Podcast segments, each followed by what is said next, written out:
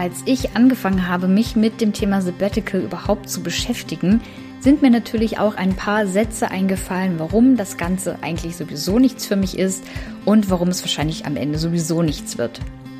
Heute weiß ich, dass es sich hierbei eigentlich nur um negative Glaubenssätze handelte und dass sie auf keinen Fall meiner Wahrheit entsprechen müssen. Und für den Fall, dass auch du diese negativen Gedanken kennst, die ja dann irgendwie zu Zweifeln und Unsicherheiten führen, habe ich dir heute mal fünf der typischen Sabbatical Glaubenssätze mitgebracht und vor allem Tipps, wie du dich ab sofort von diesen Glaubenssätzen lösen und verabschieden kannst. Denn ich will natürlich, dass du deinen Traum vom Sabbatical wahrmachen kannst und ganz ehrlich, dafür brauchst du keine Überzeugungen, die dich davon abhalten. Ich muss mal raus der Sabbatical Podcast für deine achtsame Auszeit vom Job. Hallo und herzlich willkommen zu einer neuen Folge hier im Ich muss mal raus Podcast. Ich freue mich, dass du wieder eingeschaltet hast oder vielleicht auch das erste Mal eingeschaltet hast. Für den Fall, dass du äh, mich noch nicht kennst, ich bin Bea. Ich bin die Gründerin der Plattform ich muss mal raus.de und natürlich auch Host dieses Podcasts und ich freue mich, dass du am Start bist. Denn heute haben wir ein spannendes Thema, das wir beide, du und ich, einmal etwas genauer beleuchten, nämlich das Thema limitierende, also negative Glaubenssätze zum Thema Sabbatical, die dich bisher überhaupt davon abgehalten haben, aktiv zu werden. Und bevor wir gleich mit dem ersten Glaubenssatz äh, von insgesamt fünfen äh, starten, möchte ich dir erstmal kurz den Begriff Glaubenssatz überhaupt erklären, für den Fall, dass du ja damit irgendwie noch gar keine Berührung hattest. Denn Glaubenssätze sind nichts anderes als tiefe innere Überzeugungen, die jeder von uns so mit sich herumträgt. Und das können zum einen positive Überzeugungen sein, aber es können im schlimmsten Fall eben auch negative Überzeugungen sein. Ich gebe dir mal ein einfaches Beispiel. Eine positive innere Überzeugung ist so ein Satz wie, ich bin ein sehr sportlicher Typ. Oder auch neue Bekanntschaften zu machen fällt mir eigentlich immer leicht. Ja, das sind positive Überzeugungen, äh, die eventuell du mit dir herumträgst, aber vielleicht sieht's aber auch anders aus, denn das Ganze kann natürlich auch in negativer Form auftreten. So eine negative Überzeugung wäre dann, ich bin total unsportlich oder auch, äh, ich bin überhaupt nicht gut darin, neue Bekanntschaften zu machen.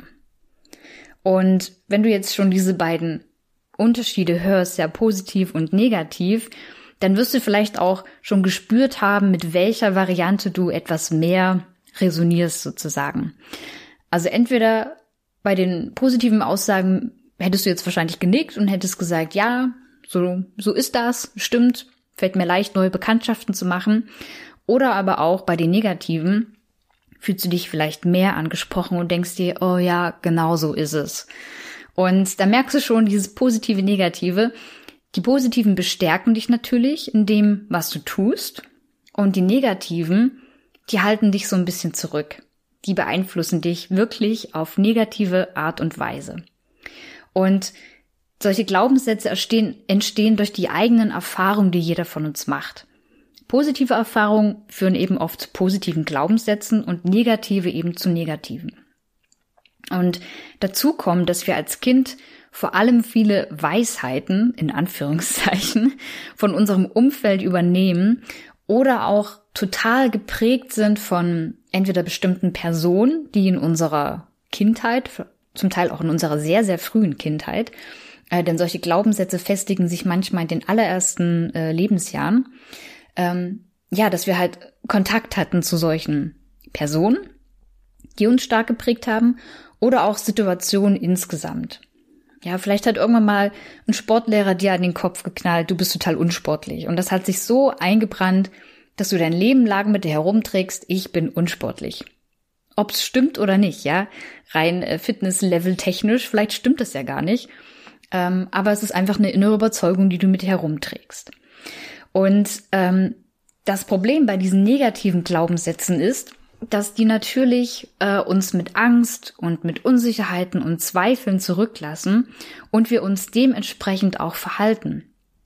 Ja, jemand, der der festen Überzeugung ist, ich bin unsportlich, der wird jetzt nicht bei dem nächsten Sporttrend sagen, juhu, das probiere ich mal aus. Ähm, oder wenn es äh, darum geht, dass ein Freund oder eine Freundin fragt, hey, wollen wir mal Badminton spielen gehen? Dann wird derjenige nicht sagen, ja klar, bin ich voll dabei, sondern die innere Überzeugung wird immer sein, nee, lass mal, ich bin halt unsportlich. So, das nur mal so als Beispiel und als Einführung in das Thema Glaubenssätze überhaupt. Es geht dabei gar nicht so sehr darum, was wirklich wahr ist oder nicht, sondern was für Emotionen diese positiven oder auch eben negativen Glaubenssätze in uns auslösen. Und genauso wie beim Thema Fitness oder soziale Kompetenzen äh, gibt es natürlich Glaubenssätze beim Thema Sabbatical. Und ich höre da immer wieder Vorbehalte und ja ebenso Überzeugungen, die viele Menschen davon abhalten, sich überhaupt näher mit dem Thema zu beschäftigen. Und das Ergebnis ist natürlich, sie gehen gar nicht erst los und nehmen auch die Chancen, die das Leben ihnen anbietet, überhaupt nicht wahr. Und da wollen wir weg von. Wir wollen äh, uns heute, wie gesagt, fünf Glaubenssätze ein bisschen näher angucken und vor allem auch aufdröseln, damit du sie hinter dir lassen kannst, okay? Und ich würde sagen, wir starten nun mit Glaubenssatz Nummer eins. Und ich lese ihn dir einmal ganz vor und du kannst ihn ja mal auf dich wirken lassen, wie so deine Reaktion dazu ist. Und zwar lautet der, ein Sabbatical zu machen bedeutet eine Weltreise oder mindestens eine längere Reise zu unternehmen. Und diese, ja, fast schon allgemeine Überzeugung scheint eigentlich relativ weit verbreitet zu sein. Ähm, denn auch ich wurde, als ich von meinem Sabbatical erzählt habe, meistens, von, also wirklich von den meisten Leuten gefragt, ah cool, was willst du machen, wo geht's hin, äh, wo willst du denn hinreisen und wie lange bist du denn unterwegs und so. Also die Leute gehen halt wirklich mehrheitlich davon aus, dass ich halt verreisen werde. Und dass ein Sabbatical nur für eine Reise da ist, ist natürlich völliger Quatsch. Also ähm, weder musst du eine längere Reise machen in deiner Auszeit, noch ist ein Sabbatical ausschließlich dafür geeignet. Also es gibt so viele Möglichkeiten, was du tatsächlich unternehmen kannst, ähm, was mit Reisen überhaupt nichts zu tun haben muss. Und dieses Bild wird natürlich auch, ja, gesellschaftlich vermittelt, weil es viele Bücher über das Thema gibt. Äh, natürlich ist es spannend, äh, ein, ein Buch darüber zu schreiben oder auch ein, einen Reisefilm darüber zu drehen, wie jemand ein Jahr lang um die Welt reist. Ist natürlich spannender, als ein Buch darüber zu schreiben, wie ich in drei Monaten Sabbatical ein Nebengewerbe gegründet habe. Ich finde das Thema auch interessant, aber ähm, interessiert wahrscheinlich nicht die breite Masse. Und deswegen ist das Thema Sabbatical oft so eng verbreitet oder so weit verbreitet und eng verbunden mit dem Thema Reise und vor allem Weltreise. Aber mach dir an der Stelle bewusst, nur weil sehr viele Menschen ihr Sabbatical eben mit Reisen verbringen, musst du das nicht auch tun und ein Sabbatical für dich abschreiben, weil du halt gar nicht verreisen möchtest. Stattdessen mach dir eher bewusst, dass du allein immer darüber bestimmst, wie du deine Auszeit halt verbringen möchtest, ja? Es ist deine Auszeit. Diese Sabbatical-Planung beginnt ganz bei dir. Also finde heraus, wo bei dir gerade der Schuh drückt, was du brauchst, was du machen willst und wie du dein Sabbatical dafür nutzen kannst. Okay? Also die inhaltliche, äh, inhaltliche Planung deines Sabbaticals beginnt immer bei dir und deinen Bedürfnissen und nicht äh, ist und ist nicht geprägt davon, was andere an Erwartungen an ein Sabbatical haben. Also Glaubenssatz Nummer eins kannst du ab sofort streichen. Ein Sabbatical ist nicht nur fürs Reisen da, sondern kann von dir ganz persönlich immer wieder neu gestaltet werden. Da sind wir auch schon bei Glaubenssatz Nummer zwei. Ich lese dir wieder den Satz einmal vor und er schlägt ein bisschen in die gleiche äh, Kerbe wie Glaubenssatz Nummer eins. Und zwar lautet Nummer zwei, ein Sabbatical ist nur was für risikofreudige Abenteurer und Draufgänger. Yo. und ähm, also nochmal an der Stelle, ja, du musst keinen riesigen Abenteuer planen in deiner Auszeit, aber äh, der Glaubenssatz, finde ich, äh, da schwingt noch so eine andere Überzeugung mit, nämlich so der Zweifel daran, ob man selbst überhaupt so abenteuerlustig und so risikofreudig ist, überhaupt ein Sabbatical einzulegen. Und an der Stelle ist es ganz wichtig, dass du verstehst, dass ähm, ein Sabbatical in vielerlei Hinsicht heutzutage gar kein Risiko mehr bedeutet. Also es gibt geregelte Arbeitszeitmodelle, die dir diese berufliche Auszeit überhaupt ermöglichen. Und im Gegensatz zu einer Kündigung, die ja doch auch äh, sehr viel Risiko mit sich bringt, ja, was man vorher einfach abwägen muss, ist ein Sabbatical sogar relativ safe. Also wirklich etwas für sicherheitsbedürftige Menschen, wie eventuell dich oder vor allem auch mich. Denn immerhin triffst du ja mit deinem Arbeitgeber die Vereinbarung, dass du nach deiner Auszeit wieder in den Job zurückkehrst. Also, das ist ja total die Sicherheit eigentlich, ja. Es verschafft deinem Arbeitgeber die Sicherheit, dass er dich als Mitarbeiter oder Mitarbeiterin nicht verliert. Und dir wiederum verschafft es die Sicherheit, dass du deinen Job und damit deine Haupteinnahmequelle wahrscheinlich eben auch nicht verlierst, sondern dass du nach deiner Auszeit darin weitermachen kannst. Also, frag dich an der Stelle, glaubst du wirklich, dass ein Sabbatical nur was für risikofreudige Abenteurer ist? Ich persönlich denke nicht. Dann geht's auch schon weiter mit Glaubenssatz Nummer drei und der lautet, auch ein absoluter Favorit von mir, Die weltweite Lage ist mir aktuell viel zu unsicher, also ist es unsicher, also, oh Gott, ich wiederhole es nochmal. Die weltweite Lage ist mir aktuell zu unsicher, also ist es unsinnig, jetzt ein Sabbatical zu planen. Und was meine ich mit weltweiter Lage? Aktuell natürlich die Corona-Pandemie. Ähm, ich nehme jetzt diese Folge auf im November 2021. Ähm, und die Pandemie hat natürlich unsere Welt und unseren Alltag gehörig durcheinandergewirbelt. Ähm, ich glaube, da ist kaum ein Mensch davon befreit gewesen. Und auch heute im November 2021 ist unser Leben noch von sämtlichen Maßnahmen und Regelungen ähm, zum Teil eingeschränkt, zum Teil droht es wieder stärkere Einschränkungen zu geben. Ähm, in die Zukunft gucken kann keiner an der Stelle. Und äh, natürlich hat dann eben mit Beginn der Corona-Pandemie hat es halt auch wirklich viele Sabbatical-Anwärterinnen und Anwärter erwischt, die zum Beispiel im April 2020 ihr Sabbatical antreten wollten, vielleicht verreisen wollten, ehrenamtliche Projekte unterstützen wollten. Und da war natürlich einfach erstmal Stillstand. Es ging gar nichts mehr. Hat das jemand kommen sehen? Natürlich nicht. Und können wir ausschließen, dass so etwas in den nächsten Jahren nicht noch einmal geschieht? Wahrscheinlich auch nicht. Also, der Kölner sagt so schön, et gut wird gut. Und äh, also es kommt eh, wie es kommt. Und ich bin der festen Überzeugung, so ist es eben auch im Leben. Ja, man sagt ja auch immer so schön, ich glaube, das Zitat ist von John Lennon gewesen, ähm, so das Leben ist das, was passiert, während du damit beschäftigt bist, andere Pläne zu machen. Und ganz ehrlich an der Stelle, es kann immer was schiefgehen, es kann immer was passieren und was dazwischen kommen. Ob es nun eine Pandemie ist, ob es eine, eine Krankheit ist, ob es irgendein anderes einschneidendes Lebensereignis ist, du kannst nicht alles im Detail planen und kontrollieren. Und wie so oft im Leben heißt es dann auch an der Stelle, an der Stelle der Sabbatical-Planung, ähm, dass es darauf ankommt, sich darauf zu konzentrieren, was wir wirklich ändern und kontrollieren können. Und du kannst manche Umstände bei deiner Sabbatical-Planung natürlich bewusst beeinflussen, wie zum Beispiel äh, den Zeitraum, ja, wie lange soll deine Auszeit andauern? Oder auch wann soll's losgehen, was möchtest du überhaupt unternehmen, wann willst du welche Reise vielleicht machen, wann äh, hast du welches Coaching gebucht?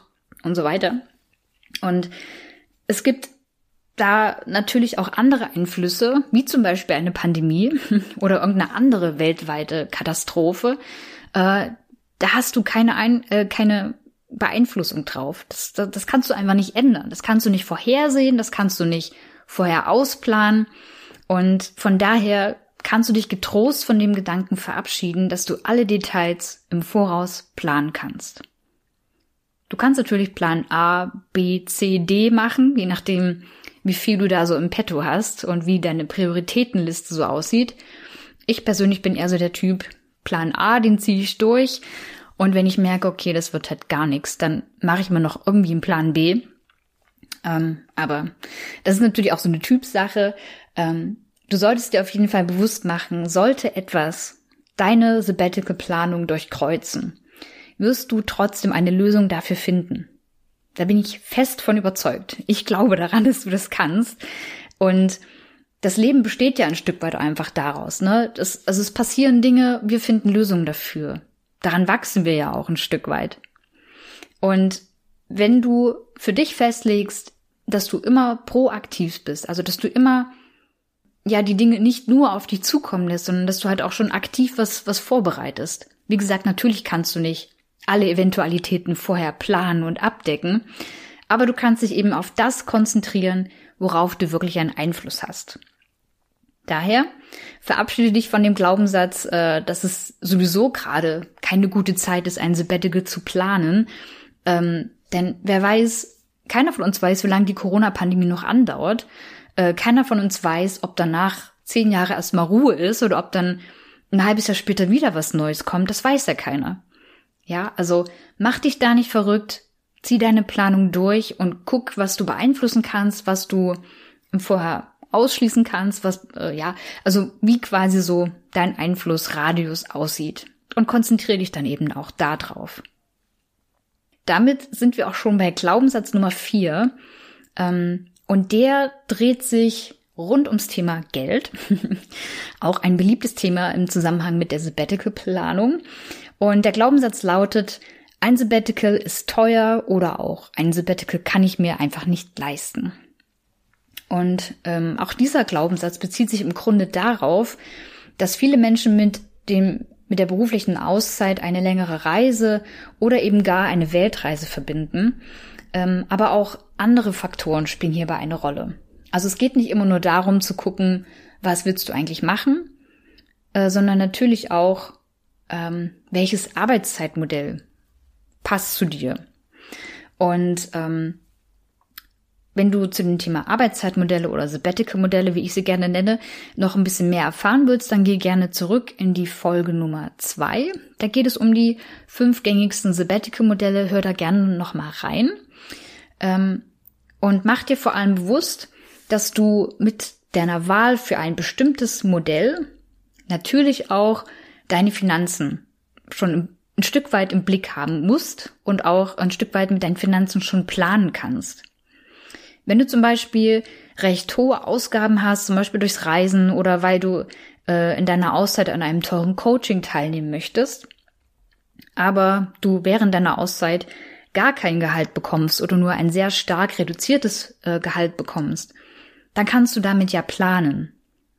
Und wie so eine richtige Finanzierung oder halt Finanzierung klingt immer so, so hochtrabend. Äh, also wie du im Prinzip dein, dein Traum-Sabbatical wirklich auch finanziell stemmen kannst. Dazu kann ich gerne noch mal eine extra äh, Podcast-Folge machen, Sabbatical-Podcast-Folge machen. Und ähm, wenn du da Bock drauf hast, dann äh, lass mir da gerne mal ähm, eine E-Mail zukommen mit einer expliziten Frage dazu auch. Und ich weiß, dass das Thema Finanzierung eines Sabbaticals viele da draußen interessiert. Also da wird auf jeden Fall was kommen. Ähm, wie gesagt, wenn du da eine Frage dazu hast, dann schick mir die gerne schon mal und dann kann ich gucken, dass ich die natürlich dann in die entsprechende Podcast-Folge noch mit einbaue. Aber was ich jetzt hier an der Stelle auf jeden Fall sagen kann, um dir auch die Angst zu nehmen, den Faktor Kosten kannst du selber ja super im Voraus planen. Ist ja nicht so, dass du dich äh, irgendwo für ein Sabbatical anmeldest und dann kostet das pauschal 10.000 Euro. Ja, äh, eine Reise kann mehrere Zehntausende Euro kosten, die kann aber auch low budget sein und trotzdem wunderschön. Ja, also im Prinzip mach dich frei davon, dass ein Sabbatical teuer sein muss und wenn du mir auch schon länger folgst, dann weißt du das auch, dass ich schon mal gesagt habe und da stehe ich auch zu 100 Prozent dahinter. Ein Sabbatical muss kein langer, teurer Urlaub sein. Das kann doch was anderes sein. Du hast es ja in der Hand. Du planst ja deine Auszeit. Also wer, wenn nicht du, hat da eben einen großen Einfluss drauf.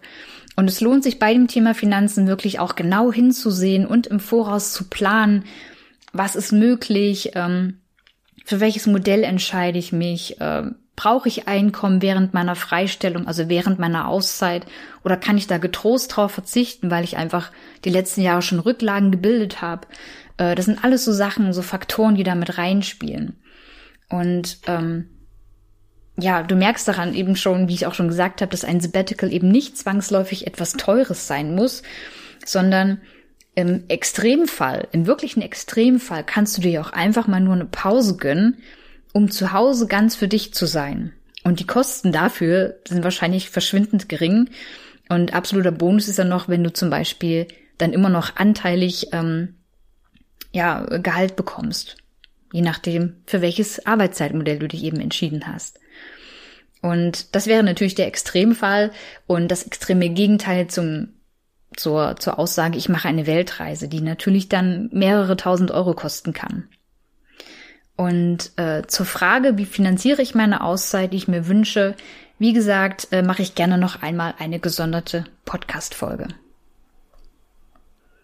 Damit sind wir auch schon beim allerletzten Glaubenssatz, den ich für heute rausgesucht habe, angekommen. Glaubenssatz Nummer 5 ist, ähm, ja, zielt auch ab auf ein spannendes Thema, und auch auf eine Frage, die ich sehr oft lese äh, in Bezug auf Planung der eigenen Auszeit, nämlich ein Sabbatical ist nur was für Singles oder auch es ist schwer als Paar ein Sabbatical ermöglicht zu bekommen.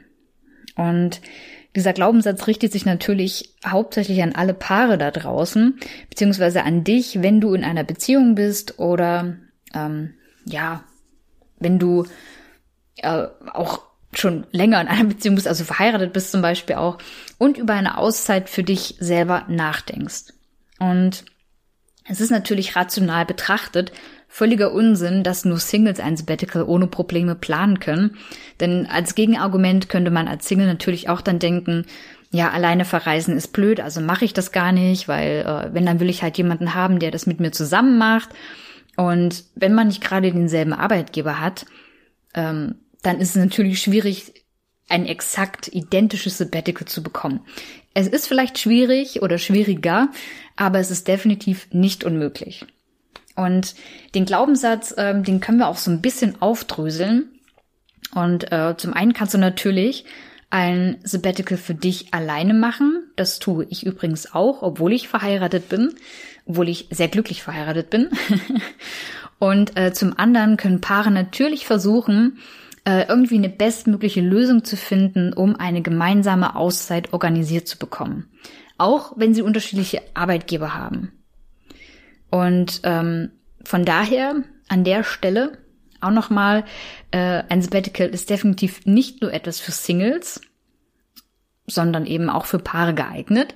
Äh, man kann Lösungen finden. Ähm, man kann sich natürlich erstmal als Paar absprechen, was haben wir vor, wie lange soll die Auszeit dauern und jeder geht dann eben zu seinem Arbeitgeber und versucht da das Beste auszuhandeln. Und ähm, eine andere Möglichkeit wäre, äh, wenn wirklich du als Einzelperson, so wie ich, ein Sabbatical machen möchtest, dann auf jeden Fall auch mit dem Partner, der Partnerin darüber reden. Das sowieso immer. Also dann nicht mit der Keule um die Ecke kommen, so nach dem Motto, übrigens in einem halben Jahr äh, bin ich irgendwie drei Monate weg ähm, also wäre jetzt nicht meine Art, das Thema anzusprechen, sondern wirklich meine Empfehlung ist an der Stelle, frühzeitig darüber zu reden, das frühzeitig zu kommunizieren. Und vielleicht gibt es auch so eine Zwischenlösung, wie es wahrscheinlich auch bei mir sein wird. Also ich werde eine bestimmte Zeit in meiner neunmonatigen Auszeit werde ich alleine unterwegs sein, einfach weil ich bestimmte Träume habe, von denen ich weiß, das sind halt meine Träume. Und da habe ich nicht die Erwartung, dass jemand anderes da mitkommt, einfach nur, damit ich nicht alleine unterwegs bin. Also das Alleinreisen wird definitiv eine Herausforderung für mich sein, das weiß ich jetzt schon. Aber ich freue mich da halt auch ein Stück weit drauf, weil ich wirklich dann bestimmte Sachen machen möchte, die einfach schon seit Jahren in meinem Herzen drin sind, die ich einfach unbedingt mal gemacht haben möchte. Und ähm, dennoch wird es in meiner Auszeit äh, bestimmt auch Reisen geben, die ich zusammen mit meiner Partnerin machen werde. Und da freue ich mich genauso drauf. Und wie wir das ähm, gemanagt bekommen, weil sie eben kein Sabbatical bisher beantragt hat, I don't know. Aber es wird sich eine Lösung finden. Und wenn man eben dann äh, den Jahresurlaub, wenn der Partner, die Partnerin dann den Jahresurlaub so plant, ähm, dass es eben bestmöglich irgendwie funktioniert, dass man mal mehrere Wochen am Stück zusammen unterwegs sein kann. Ja, also löse dich davon, wenn du in einer Beziehung bist, dass du glaubst, ja, als Paar ist es schwierig, ein Sabbatical überhaupt gemeinsam genehmigt zu bekommen. Und denke auch bitte nicht, dass ein Sabbatical nur was für Singles ist, äh, weil die haben es ja leicht, die müssen ja nicht auf jemand anderen achten und sich mit jemand anderem absprechen, ob sie nun verreisen oder nicht. Oder vielleicht ist es auch komisch, wenn einer zu Hause ist und der andere geht aber arbeiten, äh, dass es da zu Konflikten kommt. Und ich bin da ganz festen Überzeugung, wenn man das alles authentisch und vor allem rechtzeitig kommuniziert, dann kann da eigentlich nichts schiefgehen. Oder zumindest nicht viel schiefgehen in einer soliden Beziehung, äh, wo die Interessen von beiden äh, Parteien sozusagen gleich viel wert sind. Ja, das wollte ich dir auf jeden Fall nochmal mitgeben. Und damit sind wir auch schon am Ende dieser Glaubenssatz-Podcast-Folge äh, angekommen. Und ich hoffe sehr, dass äh, du dich bei einigen Glaubenssätzen zum einen wiedererkannt hast und zum anderen natürlich äh, diese Glaubenssätze jetzt hinter dir lassen kannst. Wenn dir noch weitere Glaubenssätze einfallen, dann freue ich mich über Feedback äh, zu dieser Folge von dir. Äh, zum Beispiel unter dem passenden Instagram-Post äh, zu dieser Folge. Der wäre dann auch ähm, den findest du auf jeden Fall in meinem äh, Instagram, Instagram-Account. Schau da gerne mal nach. Oder du schreibst mir eine E-Mail an hallo at ich muss mal raus.de. Dann landet dein Feedback auch direkt in meinem Briefkasten, in meinem virtuellen Briefkasten. Und ich freue mich dann da von dir zu lesen. Das soll es für heute gewesen sein. Ähm, ich hoffe, wir konnten die fünf Glaubenssätze aus deinem Kopf, aus deinem Inneren heraus wegstreichen. Und wenn du jetzt Bock hast, direkt in die Umsetzung zu gehen, dann bleib noch dran bis zum Ende dieser Folge, also bis gleich quasi, denn dann ähm, erzähle ich dir noch was zu meinem Minikurs. So viel dazu. Ich freue mich, wenn du beim nächsten Mal wieder einschaltest und sage Tschüss und Bye bye, bis zum nächsten Mal.